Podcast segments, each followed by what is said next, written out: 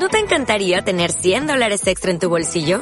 Haz que un experto bilingüe de TurboTax declare tus impuestos para el 31 de marzo y obtén 100 dólares de vuelta al instante. Porque no importa cuáles hayan sido tus logros del año pasado, TurboTax hace que cuenten. Obtén 100 dólares de vuelta y tus impuestos con 100% de precisión. Solo con Intuit TurboTax. Debes declarar para el 31 de marzo. Crédito solo aplicable al costo de la presentación federal con TurboTax Full Service. Oferta sujeta a cambios o cancelación en cualquier momento.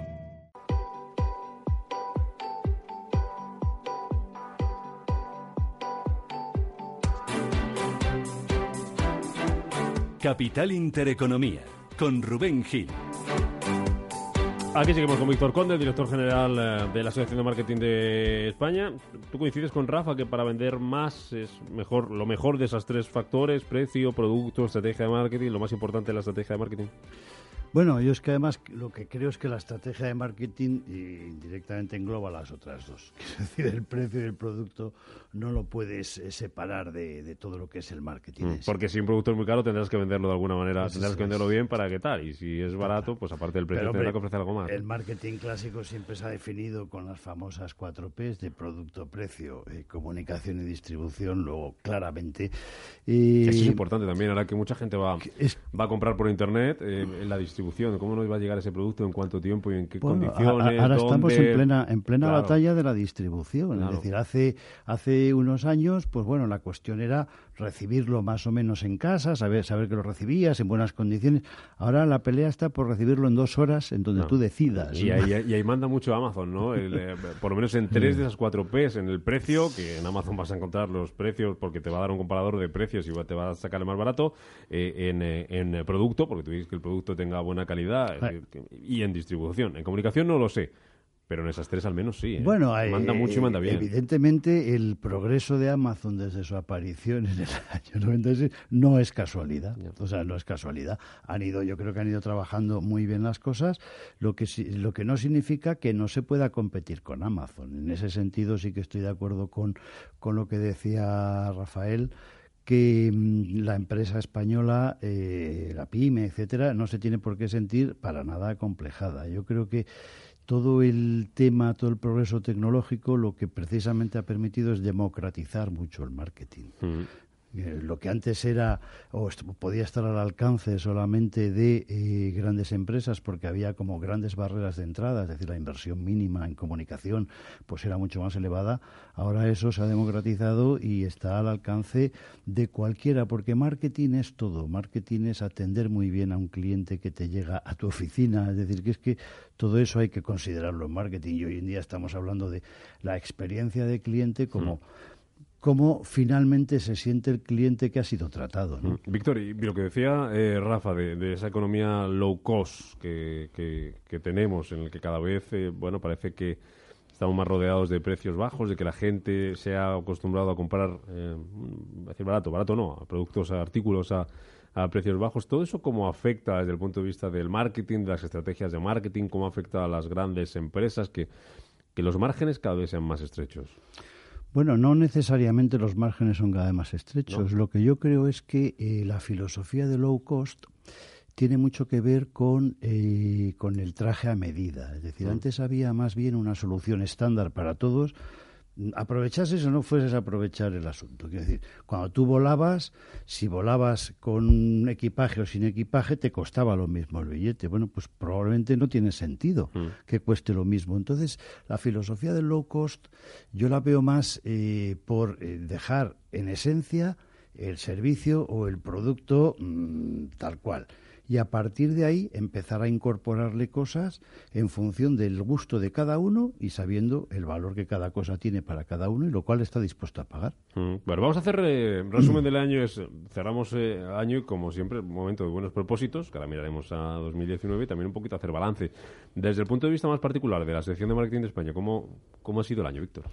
Eh, bueno, yo diría que el año ha sido, para la asociación, ha sido bueno y yo, y yo creo que para el marketing en general eh, ha sido, ha sido un buen año. Yo creo que seguimos avanzando en, ir convenciendo eh, cada vez más de la bondad del marketing. Es decir, eh, esa, y esa interpretación que ha habido tradicional del marketing. Peyorativa, ¿no? Sí, el hermano malo, yo creo. no, esto es nada, esto es marketing, esto no esto es marketing, esto es mucho truco. No hay, mucho no hay nada, rascas y no hay nada, es marketing solo. Entonces yo creo se que, ha utilizado mal, ¿verdad? Sí, yo creo que eso, y, probablemente la culpa la tengamos los propios profesionales. ¿eh? Cuando, cuando algo es tan, tan eh, está tan extendido, pues yo creo que tenemos que entonar el mea culpa.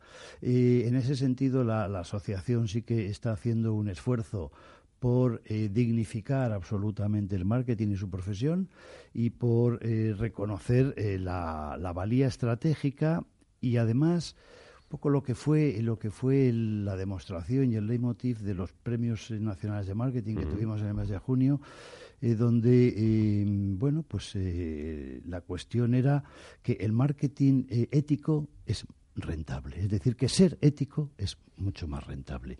Y bueno, tuvimos la, la participación de una compañía como Unilever, una gran multinacional, que sin pelos en la lengua mm, dijo que sus productos, los productos que ellos tienen más éticos son los más rentables. Mm, eso también es por cambio de consumidor, o gracias al cambio de consumidor. Eso es porque el consumidor está cada vez más informado, el consumidor cada vez exige más cosas y, y, las empresas cada vez tienen que tener más en cuenta y poner más en el centro de toda su operativa al cliente. Sin a, los, a los nuevos consumidores que consumen de otra manera, que están en otra manera, que hay que llegar a ellos de manera diferente, ¿no? esas nuevas generaciones. ¿no? Lo contábamos el otro día cuando hablábamos del eh, del tema de los juguetes. Es que ya no, ya, ya, los niños ya no ven la tele. Ya, ya, es que ven los anuncios de juguetes directamente en YouTube. Eso supone un, un cambio, ¿no?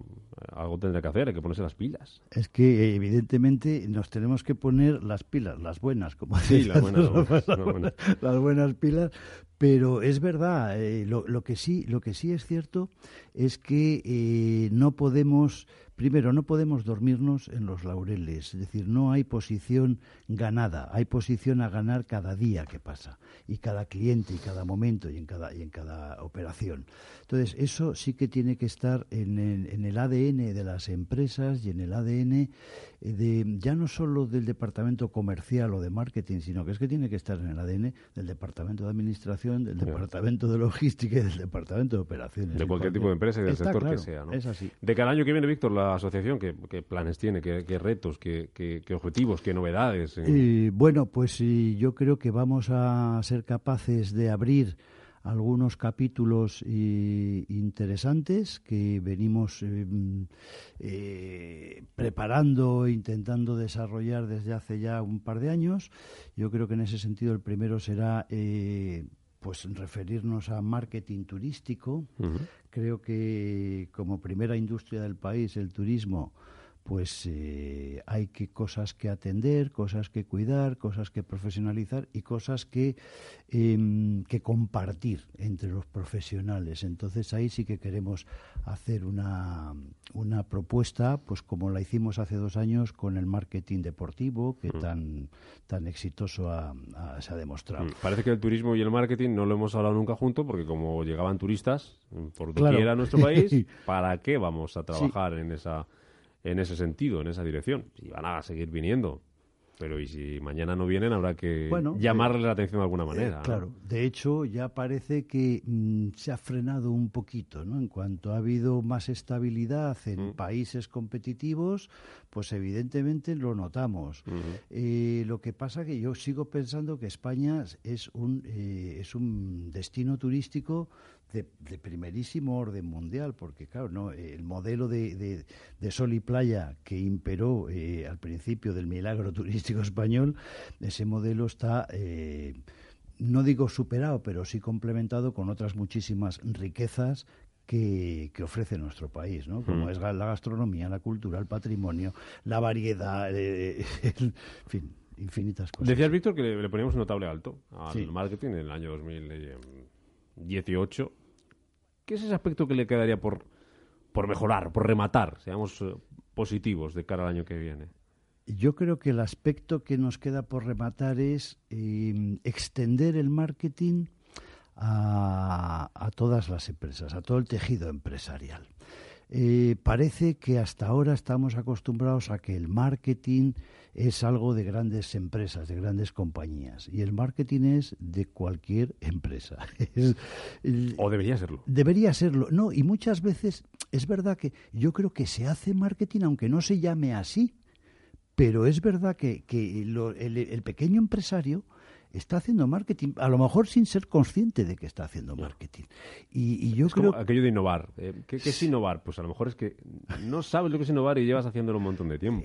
Esta yo creo que esta es la clave. Entonces, el marketing está más extendido de lo que parece. Lo que sucede es que a veces no está suficientemente o profesionalizado o, o racionalizado. Y yo creo que en eso eh, pues desde la asociación seguiremos intentando eh, trabajar en extender la cultura del marketing como tal, y, pero la cultura, como decía antes, del marketing ético, es decir, que es lo que entendemos que es rentable. Mirando hacia atrás, hacia estos meses, eh, estos últimos meses, Víctor, desde el punto de vista del marketing ha sido importante también, ha sido el año de la entrada en vigor de esa nueva ley de protección de datos que también ha tenido su, su impacto en el, en el, sector, en el mundo del marketing, ¿no? Sin duda. El, el, Reglamento General de Protección de Datos, que entró en vigor el 25 de mayo, ha supuesto pues una especie de revolución.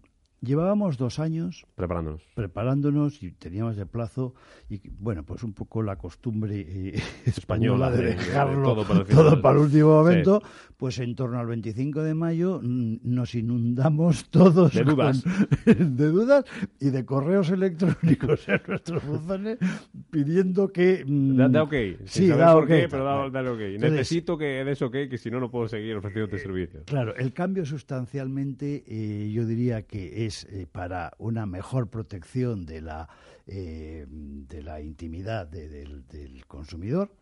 Eh, y, y lo principal es que mientras que antes, porque evidentemente teníamos una reglamentación, lo que pasa que era una reglamentación que partía del principio del permiso tácito. Mm. Vale, bueno, pues entonces si tú no decías que no, se entendía que eh, autorizabas de alguna manera eh, que te enviasen X eh, comunicaciones. Ahora eso ya no vale y tiene que haber un permiso expreso, un permiso explícito. Ese es el principal cambio.